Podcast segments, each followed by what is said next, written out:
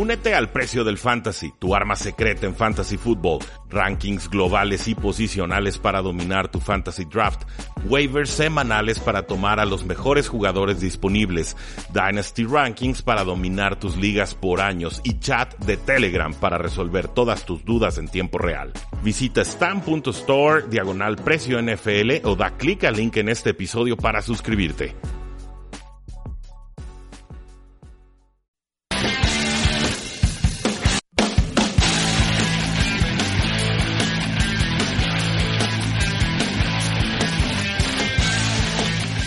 Saludos a todos, bienvenidos a un programa más de Tres y Fuera, donde la NFL no termina y nosotros tampoco. Mi nombre es Rudy Jacinto, llevamos cinco años analizando la NFL, este deporte que nos maravilla y nos apasiona semana a semana y como siempre quiero dar un agradecimiento al Tecnológico de Monterrey Campus Guadalajara y a su señal de Sinapsis Radio por permitirnos grabar en sus instalaciones. Asimismo, un fuerte abrazo y agradecimiento a Marius Kanga en los controles operativos. Ya conocen nuestras formas de contacto, las repetimos de todas formas, facebook.com diagonal 3 y fuera, Twitter como arroba paradoja NFL, nuestra página web 3 y fuera.com y nuestro podcast 3 y fuera NFL, el cual pueden escuchar en iTunes, en Stitcher, en eBooks, en Tuning y a partir del día de hoy, damas y caballeros, lo pueden escuchar en Spotify, ya estamos dados de alta ahí para que le den follow, les se suscriban y tengan desde su celular toda la comodidad de información más actualizada de la NFL.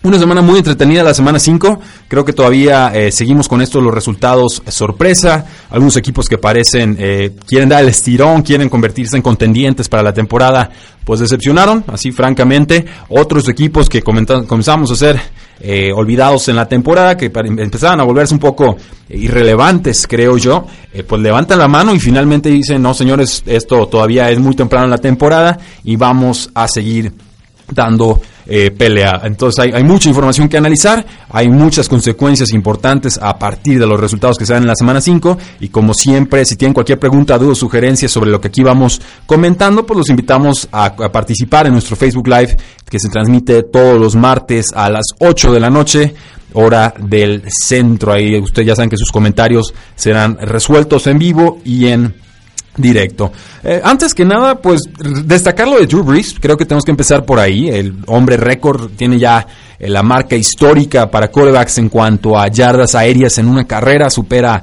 a Peyton Manning, una una, una, carrera verdaderamente prodigiosa la de Drew Brees, sobre todo cuando ya tenía muy roto el hombro y que muchos creían que uno iba a poder volver a su nivel de antaño. Finalmente lo hace, lo hace con los Santos de Nueva Orleans, consiguen un Super Bowl y le dan vida nueva a una ciudad que lo necesitaba después del huracán Katrina. Creo que la historia en el parrillado es fantástica, creo que la historia extra cancha es aún más fantástica. Por eso a mí me da gusto que personajes, líderes, ejemplos a seguir eh, ahora sí que personajes que destacan tanto dentro como fuera de la cancha obtengan esta clase de récords y pongan en alto lo que significa ser una gran persona y ser un gran deportista. Me da mucho gusto por Drew Brees y pues ahí les va la, la cifra más mágica de todas a mi parecer. Las veces que Drew Brees ha sido el líder en yardas aéreas en sus últimas 17 temporadas. Es decir, en cada una de sus temporadas en la NFL, ¿cuántas veces Drew Brees ha sido el líder en yardas aéreas? En 17 temporadas lo ha sido 7 veces. Peyton Manning, Tom Brady, Ben Roethlisberger combinados han sido líderes en yardas aéreas de la NFL 7 veces. Y esto estamos hablando de 49 temporadas en, conjunto. Entonces, 49 temporadas de ese grupo, Peyton Manning, Tom Brady, Ben Roethlisberger versus 17 temporadas de Drew Brees.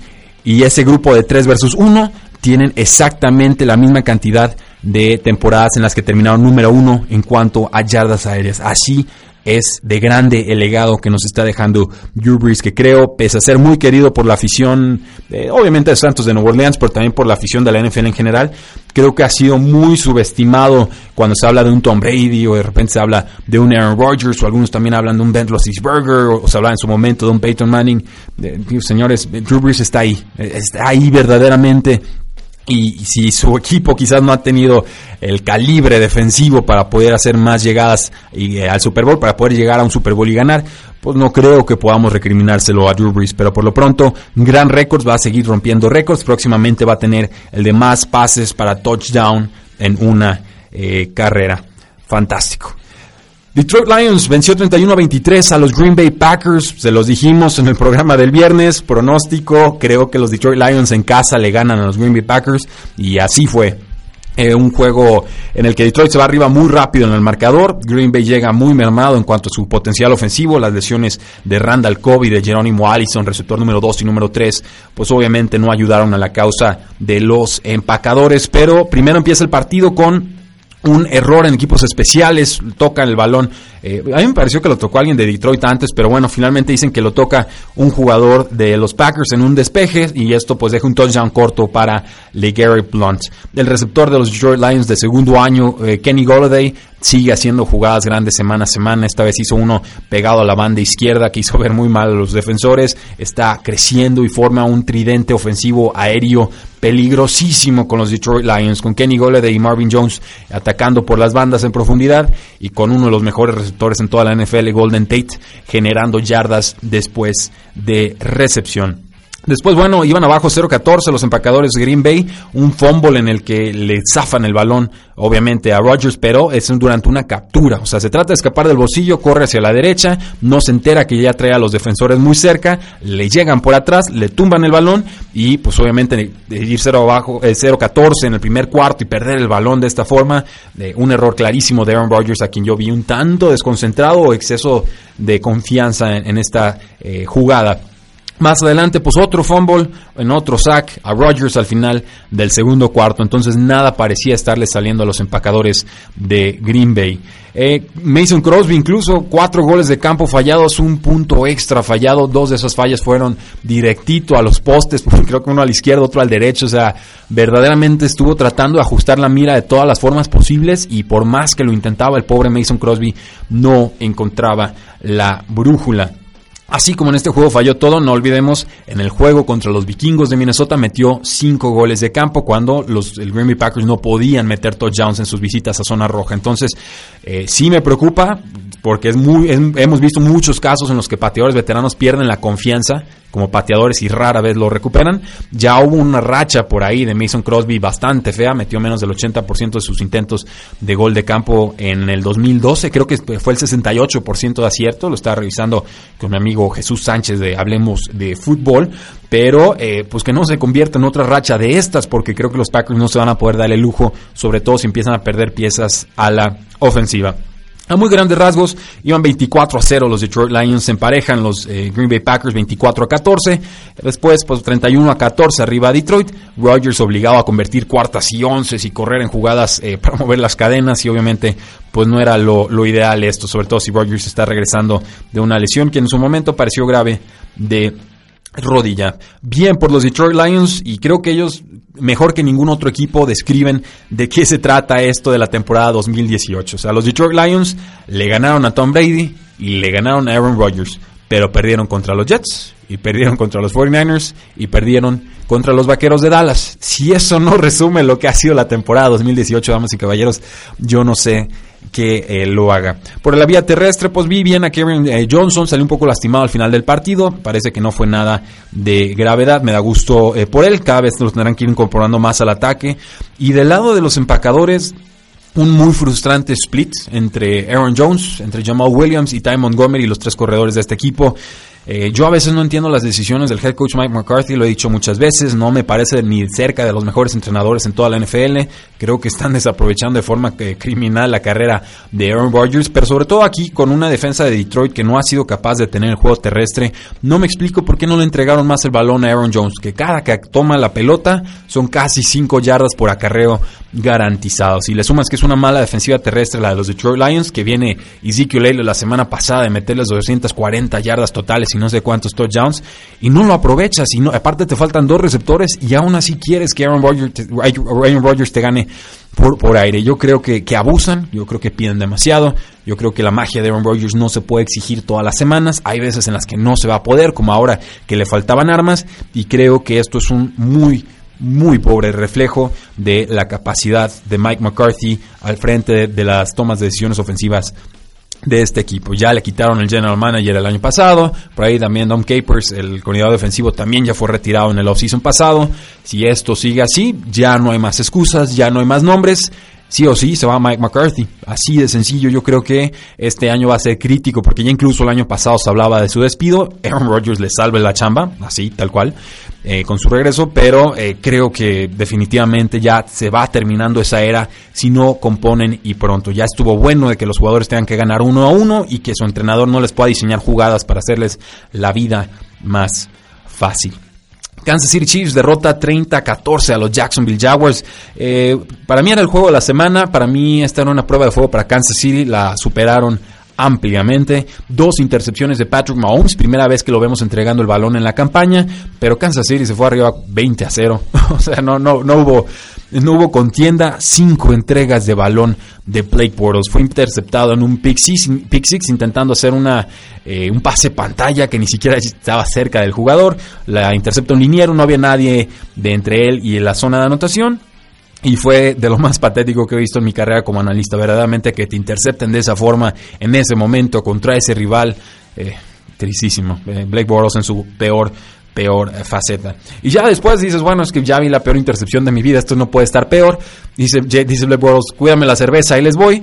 Y sí, dicho y hecho, están en zona roja, le lanza un pase directo al casco a su propio liniero ofensivo, sale como de ricochet en el lado contrario eh, su liniero ofensivo al que le lanzó en el casco fue AJ Khan y pues termina siendo interceptado. Para esto pues llevan 7 a 30 en zona roja con 10 por jugar, lo vuelven a interceptar y pues por si fuera poco, ya al final, así como para ver si metíamos puntos y hacer esto un poco más decoroso, pues nuevamente le volvieron a interceptar a Blake Bortles en zona roja. Entonces, cinco intercepciones del muchacho, así no se puede ganar, así no hay defensa que te aguante un partido. Por ahí una jugada en la que Trey Hill quema a Jalen Ramsey en la banda, nada mal para un supuesto regresador de patadas, diría el hablador del Ramsey, me dio, me dio gusto por Hill porque Jalen Ramsey es muy talentoso, pero su boca le, le gana, es más, es más lo que le pesa la boca que lo que pesa su talento talento en esta liga.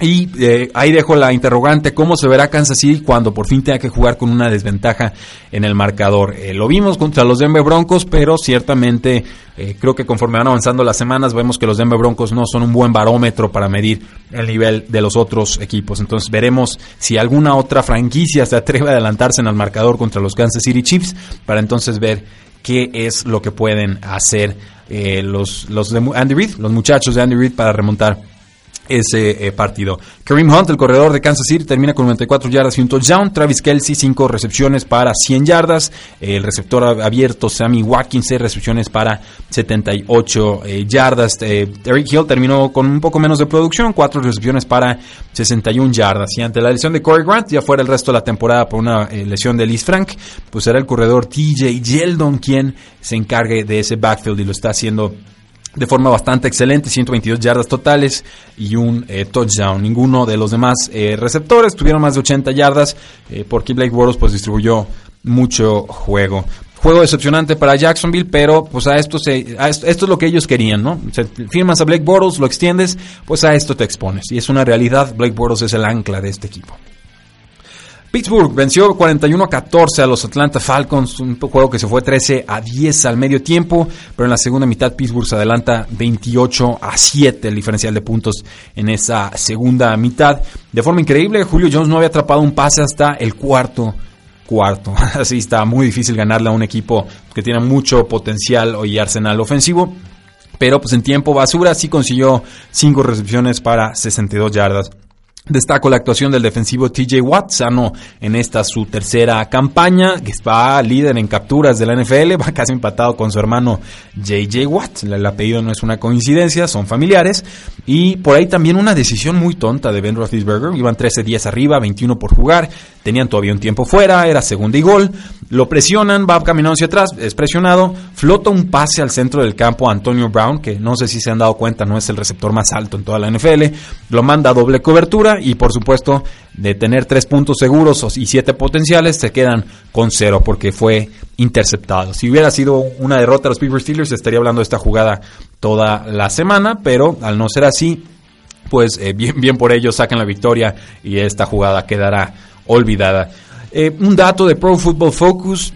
Ellos están preocupados por Ben Roethlisberger, dicen que no ha sido terrible como mariscal de campo, pero que se ve claramente que su pase profundo es cada vez menos efectivo. Ha completado apenas 8 de 30 pases profundos, que son de 20 yardas o más, y eh, un porcentaje de pase ajustado del 30%, lo cual lo califica como el quarterback número 28 de 33 mariscales de campo. Esto pues básicamente se resume en que el pase profundo de Ben Roethlisberger no está siendo efectivo como en otras temporadas y es una tendencia que se ha venido agudizando a lo largo de campañas eh, recientes. Es el octavo que más intenta estos pases profundos, pero simplemente no está conectando en estas eh, jugadas. Eh, ¿Qué más jugadores eh, impresionaron en este partido? Pues el corredor James Conner, una, actuación bastante impresionante, 185 yardas, dos touchdowns, casi todo su daño lo hizo en el primer cuarto. Poco volumen para el receptor Juju Smith-Schuster, cuatro targets, los atrapa para 34 yardas y un touchdown. Y Antonio Brown tardó mucho en entrar en este partido, pero eh, pues bueno, Big Ben termina con 250 yardas y 3 touchdowns y Antonio Brown termina con 6 pases para 101 yardas y 2 touchdowns. Del lado de los Atlanta Falcons, pues obviamente cuando terminas 41-17 tu producción ofensiva fue pobre. Eh, vamos a tener 4 eh, recepciones, 38 yardas para Calvin Ridley, que ya le rompieron su racha de touchdowns consecutivos. Mohamed Sanu, él sí siguió caliente en este juego. 4 pases atrapados, 73 yardas, y un touchdown. La cerrada, Austin Hooper, 9 recepciones, 77 yardas en 12 targets, targets un récord por mucho en su carrera. Y eh, Devonta Freeman regresó después de tres juegos de ausencia por una rodilla lastimada. Terminó con 41 yardas en muy aceptables 10 toques de balón. Tevin Coleman, su compañero, tuvo apenas 30 yardas en este eh, partido. Vamos a nuestra primera pausa comercial y regresamos a Tres y Fuera.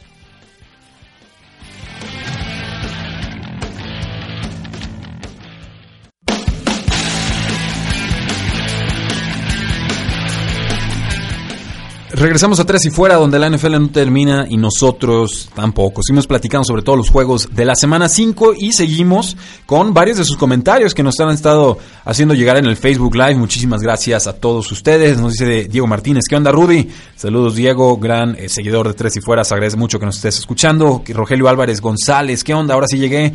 Bienvenido a bordo. Dice Diego Martínez, los Rams intratables, ¿dónde lo encuentras tú? Una zona vulnerable. Ay, pues ahorita en la, en la secundaria, con Akib Talib y Marcus Peters lastimados, y con sus receptores, que sería Brandon Cooks y eh, ¿quién más fue? Fue Cooper Cup, ambos con, se retiraron del juego pasado por conmociones, pero así, así como que puntos débiles, pues no se están viendo en estos momentos. Quizás linebacker, pero ni siquiera han quedado muy evidenciados en esa posición, eh, sobre todo cuando regresó ya Mark eh, Barron. Entonces vamos a tener que darle tiempo al tiempo. Han habido muchos equipos que empiezan así intratables y no llegan a la fiesta grande o no ganan la fiesta grande. Entonces, eh, pero por el momento sí, los Rams claramente el mejor equipo de la NFL. Ahorita platicamos a fondo sobre ellos. Nos dice Alex Flores, todos hablan del peor partido que ha hecho Blake Bortles, pero ese también ha sido el peor partido de Patrick Mahomes.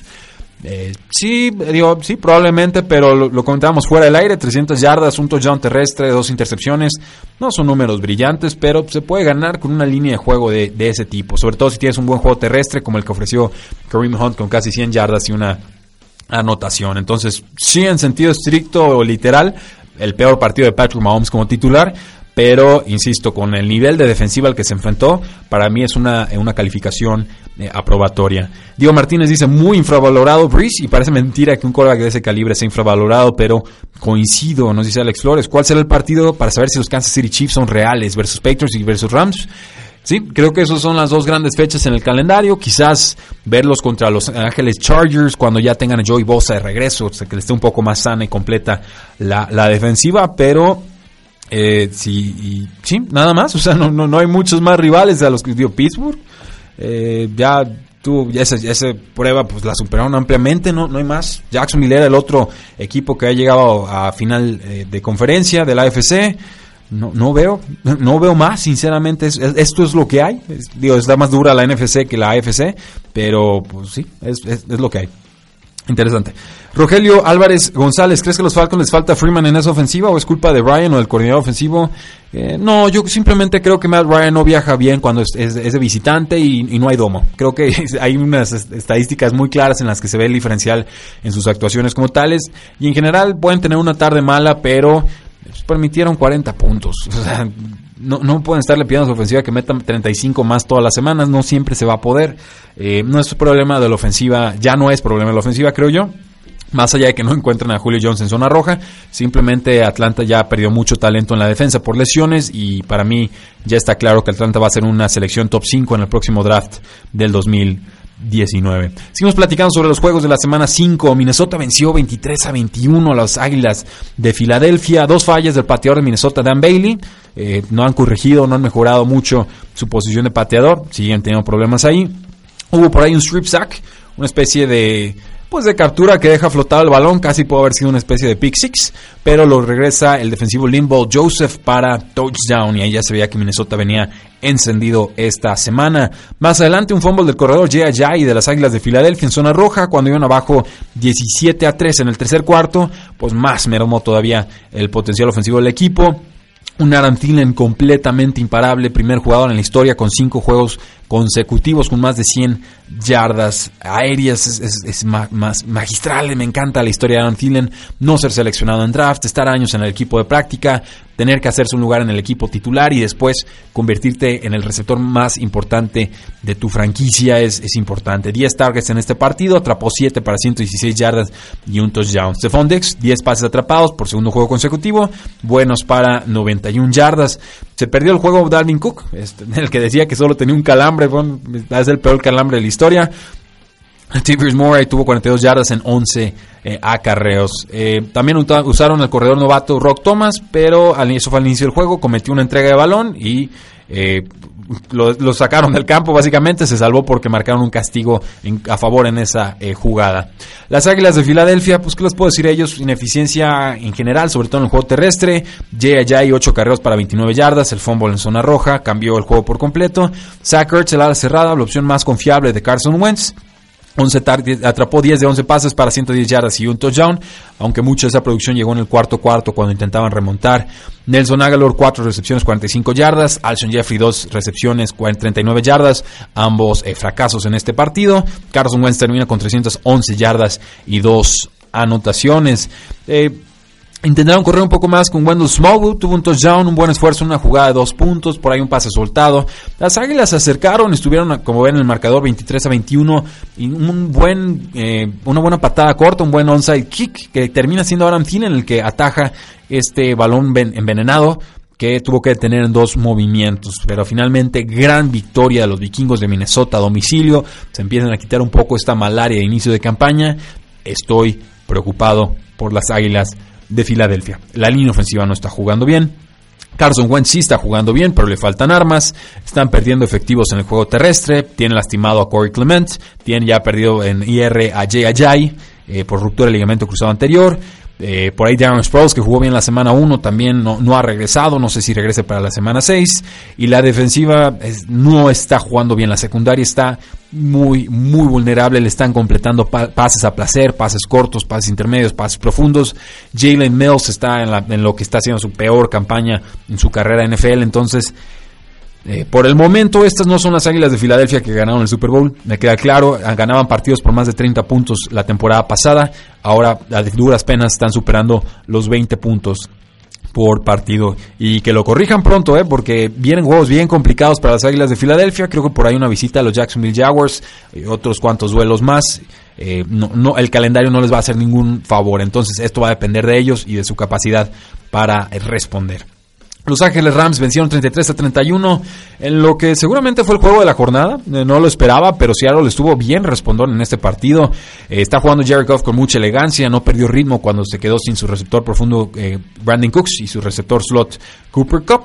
Pero, insisto, el juego más emocionante de la jornada. Encontraron la forma de ganar en este partido. Intercambiaron golpes, intercambiaron lideratos en el partido.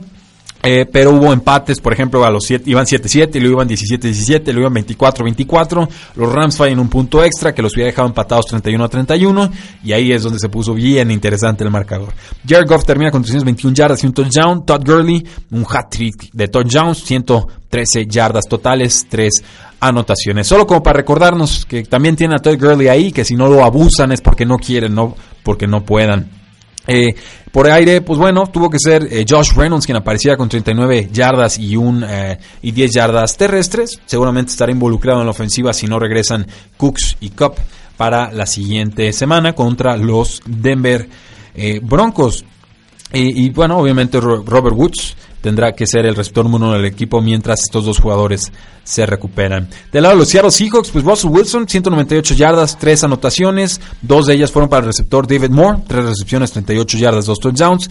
Doug Baldwin tuvo apenas una recepción para una yarda, ya no caigan en la trampa fantasy football, Doug Baldwin no está sano, no lo usen como yo, no lo usen como yo, olvídense de él, déjenlo en la banca porque no, no está sano, el equipo no está siendo claro con su lesión.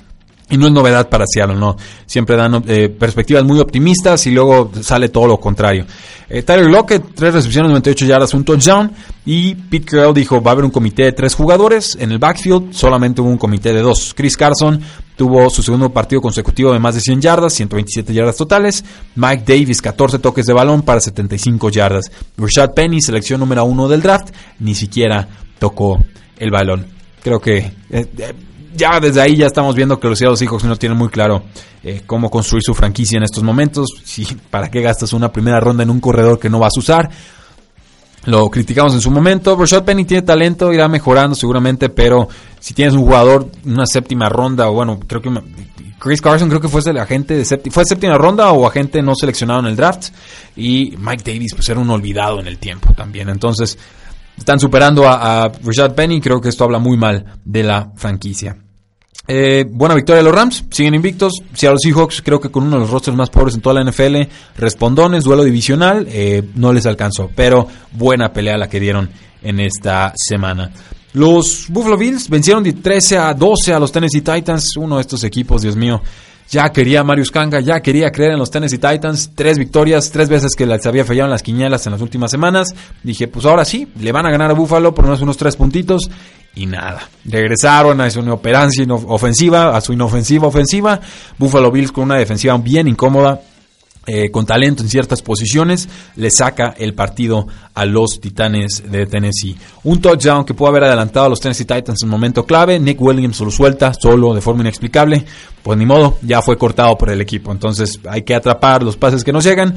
Hubo también un fumble eh, muy madrugador de Tewan Taylor que complicó el partido cuando iban abajo creo 7 a 0 y por ahí la defensiva de los Bills estaba apareciendo en este partido. Marcus Mariota, 129 yardas, sin touchdowns contra esta defensiva de los Bills y toda la ofensiva de los Tennessee Titans se fue para atrás. Derek Henry, líder en corredor, 56 yardas. Dion Lewis, 48 yardas y un fumble.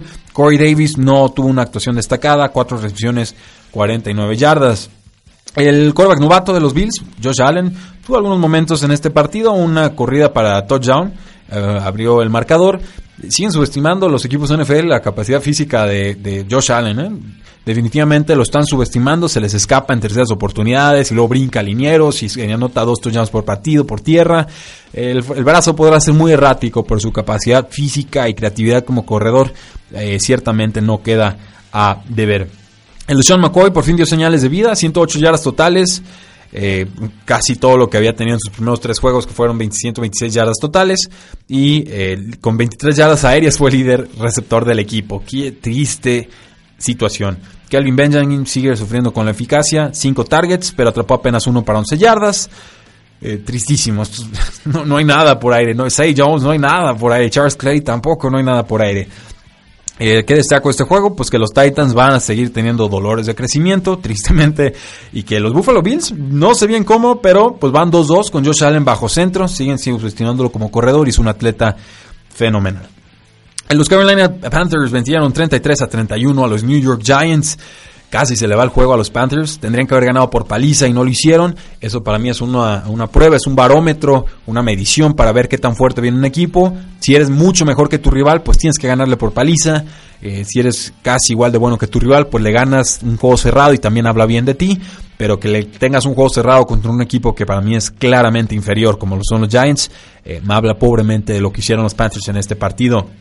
Primero, los gigantes no saben taclear. Un patético esfuerzo en el touchdown de Curtis Samuel, como seis gigantes alrededor. todos lo tocaron, ninguno lo pudo detener. Después, un, lo que se llama un muff punt. Una, mala recepción de despeje.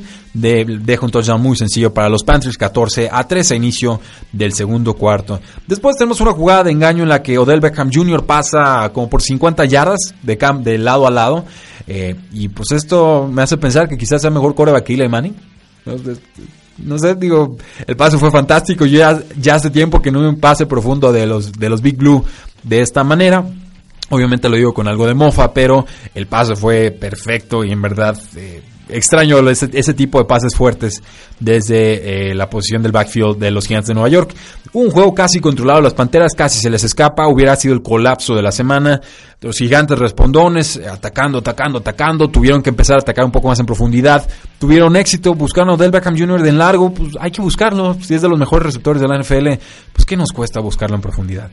Lo hacen, se van arriba en el marcador, eh, superan los gigantes de Nueva York un déficit de 14 puntos, se van adelante y entonces llega la patada. La patada de 63 yardas de Graham ganó, con 6 segundos en el reloj. Y así como Jake Elliott de las Águilas de Filadelfia le sacó una victoria con 61 yardas de distancia en su patada, así también Graham ganó, lo hace con 63 yardas. Muy frustrante derrota para los gigantes de Nueva York una emocionante victoria de los Carolina Panthers que, insisto, no tuvieron que haber sufrido de esta eh, manera. Eli Manning termina con 326 yardas, 2 touchdowns, 2 intercepciones. Odell Beckham Jr., primer touchdown del año, y encontró a Saquon Barkley en ese pase largo para un touchdown de 57 yardas. Odell Beckham Jr. termina con 8 recepciones, 131 yardas y un touchdown en una marca récord para el equipo de 14 targets. Asimismo, pues Barkley tuvo poco espacio para correr, 48 yardas en 15 acarreos y su producción sobre todo fue por aire, 4 targets para 81 eh, yardas, uno de, los uno de dos jugadores con más de 100 yardas totales en sus primeros 5 juegos de la temporada, esto pues obviamente junto a Adam Ed Thielen. Y de los Carolina Panthers, pues bueno, Cam Newton 237 yardas, un par de intercepciones, eh, dos touchdowns. Christian McCaffrey no fue usado mucho hasta el último cuarto, acaba con 93 yardas totales y un touchdown. El novato DJ Moore lo buscaron, lo encontraron, 4 targets, 49 yardas. Y el jugador del segundo año, Curtis Samuel, bienvenido a la temporada 2018, dos eh, recepciones, 37 yardas y un touchdown.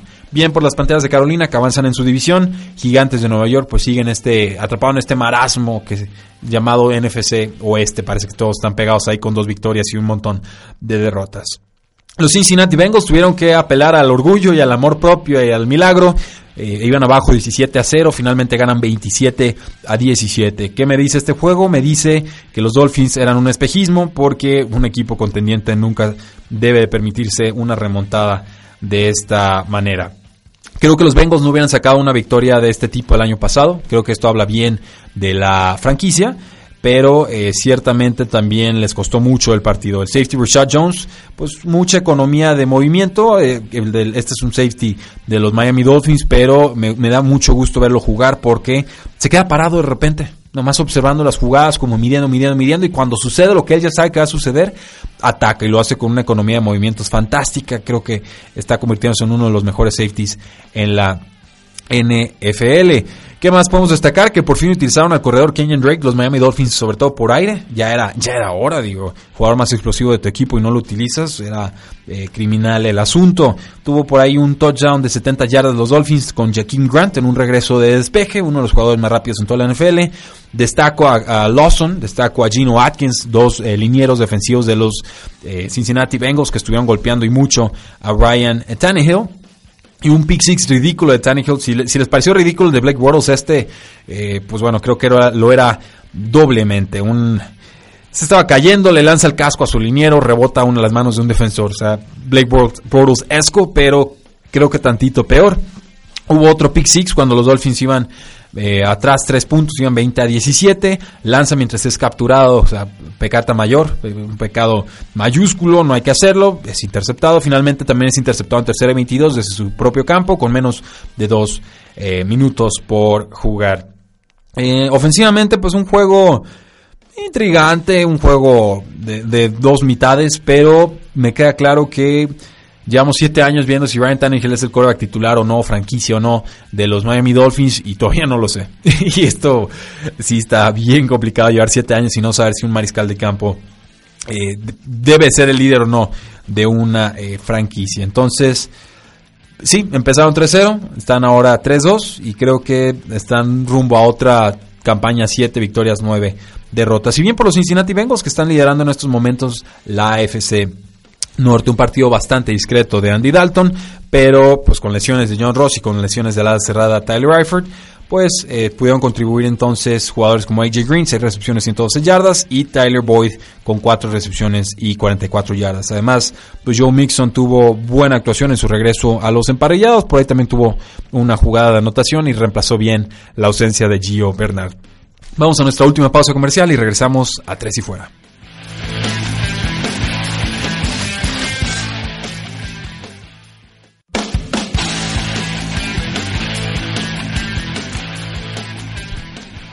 Último bloque de tres y fuera. Nos quedan varios partidos por analizar, pero hay tan buenos comentarios que los vamos a leer. Nos pregunta Alex Flores: ¿Leonard Fournette estará al nivel de Camaro o de Gurley?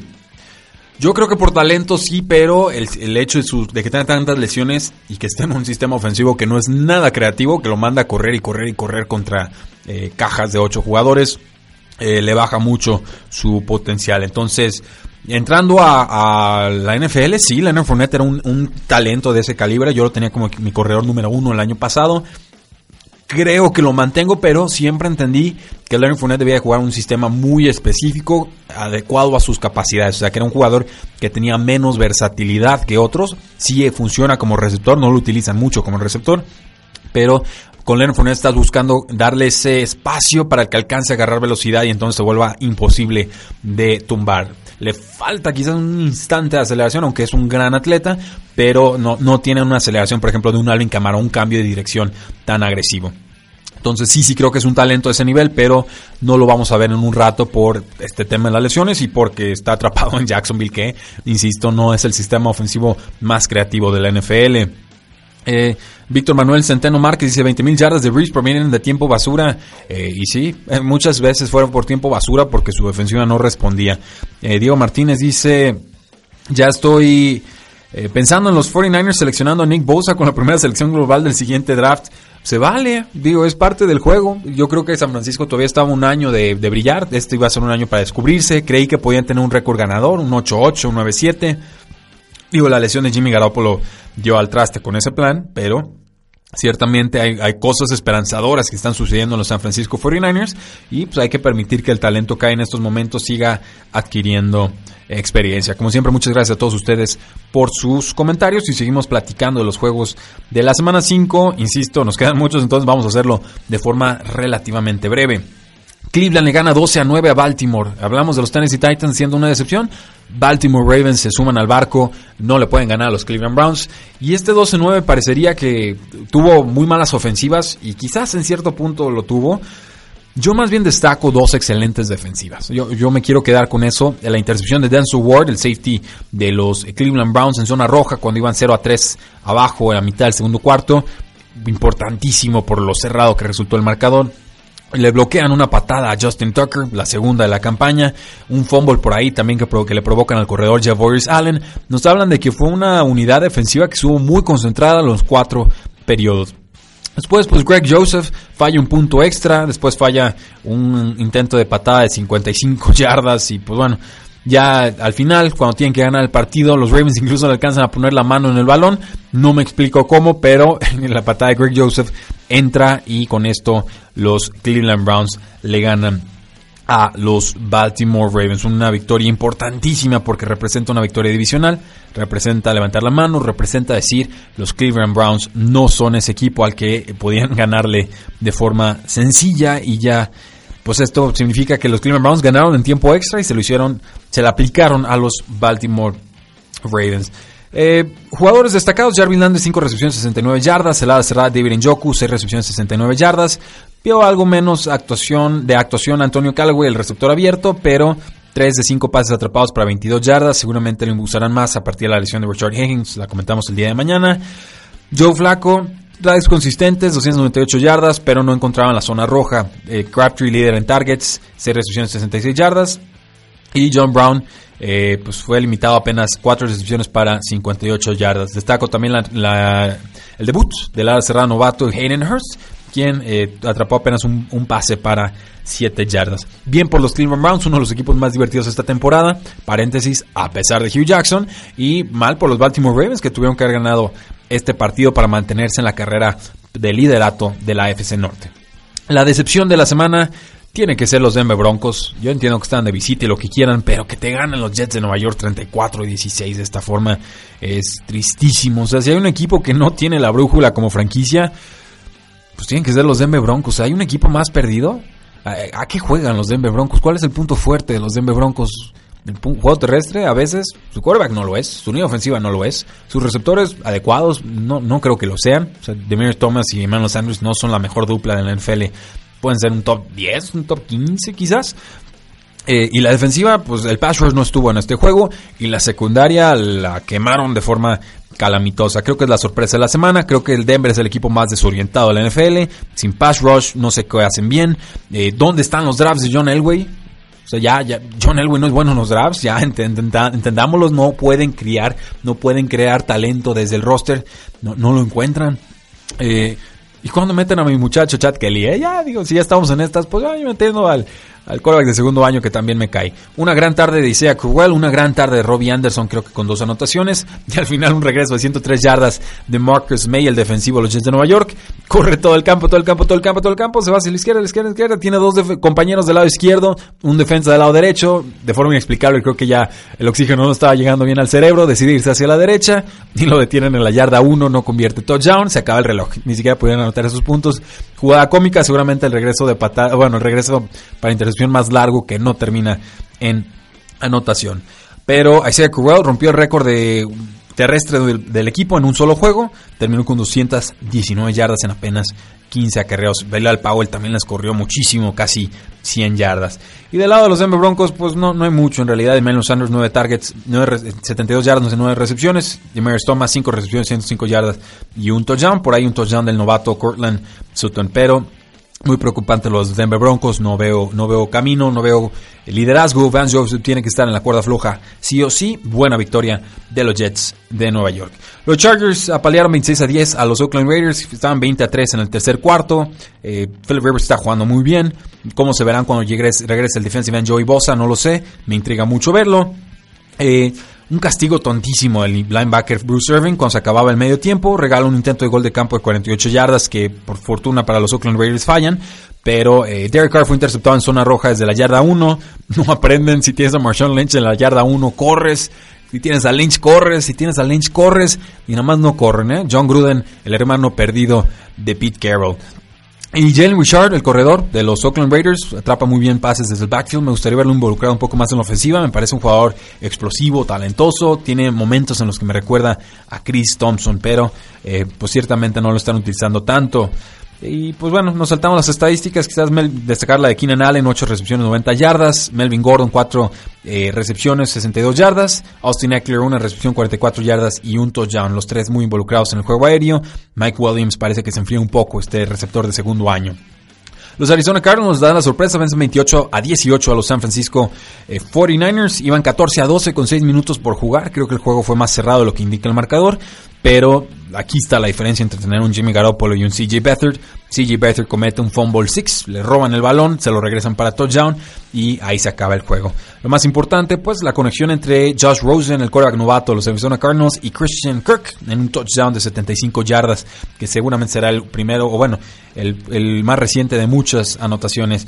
Un touchdown de David Johnson, anotó dos veces, 71 yardas totales, todavía no me gusta cómo lo están utilizando. Y Larry Fitzgerald, muchas lesiones, atrapó apenas dos pases para 35 yardas. Varias lesiones de los San Francisco 49ers, sobre todo la del corredor Matt Breda, que se tuvo que retirar de este partido. Y pues bueno, lo comentaremos el día de mañana qué tanta gravedad tuvo. Pero buena victoria de Arizona y con esto ya no hay equipos sin victorias en la campaña. Estuvo bastante pronto que los equipos se quedaron eh, con una victoria en la temporada. normalmente es hasta la semana 10 o 11 o, si tenemos equipos como los Cleveland Browns, pues hasta la semana 17 o 18 porque no, no ganan en la campaña. Los Houston Texans derrotan 19 a 16 a los Dallas Cowboys en tiempo extra.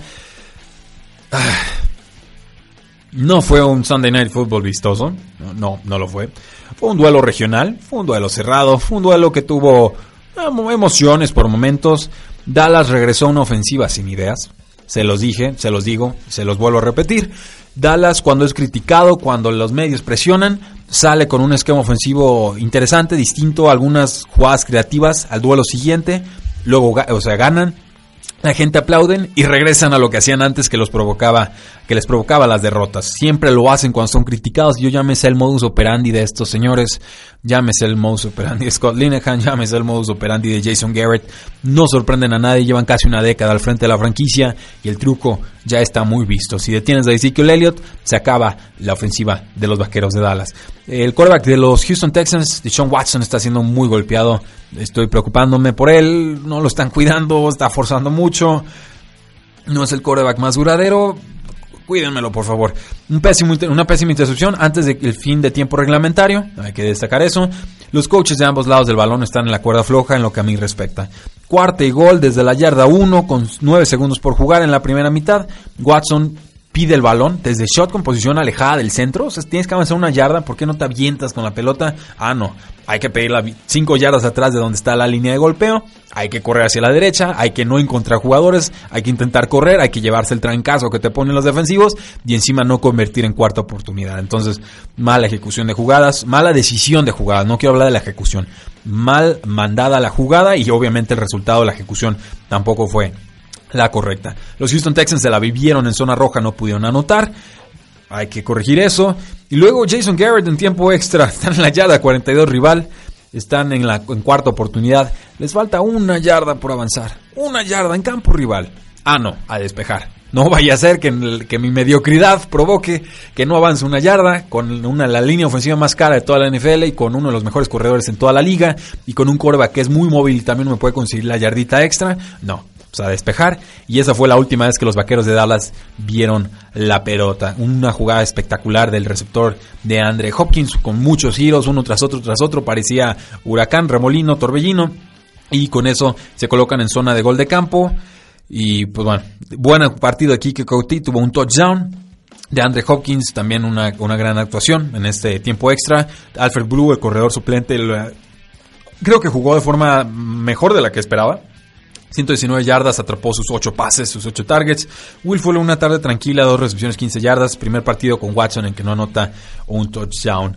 Los vaqueros de Dallas con Ezekiel Elliott, pues 54 yardas, atrapa 7 pases para 30 eh, yardas adicionales. Y del ala cerrada, Jeff Swain termina eh, manteniendo un buen ritmo ofensivo, ha sido importante para el equipo. 55 yardas en 3 recepciones. Un elenco de receptores miserable para Dak Prescott, que termina con 108 yardas, un touchdown y dos intercepciones. Pero yo ya me cansé de ver a Jason Garrett y también creo que Bill O'Brien ya está también empezando a, oler y feo. Eh, no, no puede ser que ya es tanto a zona roja y no ganes creo que ambos, ambas franquicias tendrían que pensar seriamente en la posición, en cambiar a sus respectivos head coaches. Y el Monday Night Football pues fue una paliza, fue la conmemoración, la celebración eh, de Drew Brees como nuevo hombre récord de la NFL. Un resultado muy, muy, muy abultado, 43 a 19 a favor de los Santos de Nueva Orleans. Se esperaba una victoria de Santos, no sé si se esperaba de esta manera. Eh, regresó Mark Ingram, tuvo dos, dos intercepciones, no, dos touchdowns en, en, zona roja. Le va a estar robando producción a Alvin Camara como el año pasado. El pass rush le estuvo pegando mucho a Alex Smith, eso es importante, sobre todo con el novato Marcus eh, Davenport. Iban 26 a 3 al medio tiempo, dos touchdowns largos para Traquan Smith, receptor novato, ante la ausencia de Ted Ginn, que ya hay que usar a Traquan Smith. Ted Ginn lo podemos usar como receptor número 3 o número 4. Y veniendo una semana de descanso los Washington Redskins, ¿Qué prepararon los Washington Redskins? Tuvieron dos semanas para prepararse. Yo no vi nada especial, no vi nada nuevo, no vi ideas creativas, no vi ajustes. Eh, una, una, es que en verdad estoy muy decepcionado de los coaches esta semana, Mario. Eh, Jay Gruden no, no, me impresionó. Dos semanas no vi ideas nuevas. Pero bueno, finalmente buena victoria de los Santos de Nueva Orleans, que creo van mejorando su mejor actuación defensiva en lo que llevamos de temporada. Los Redskins, pues limitados un tanto con su potencial ofensivo con su arsenal. Tuvo que ser Alex Smith quien anotara un touchdown por la vía terrestre y por ahí también Capri Bibbs, el corredor suplente, le roba uno a Adrian Peterson y a Chris eh, Thompson.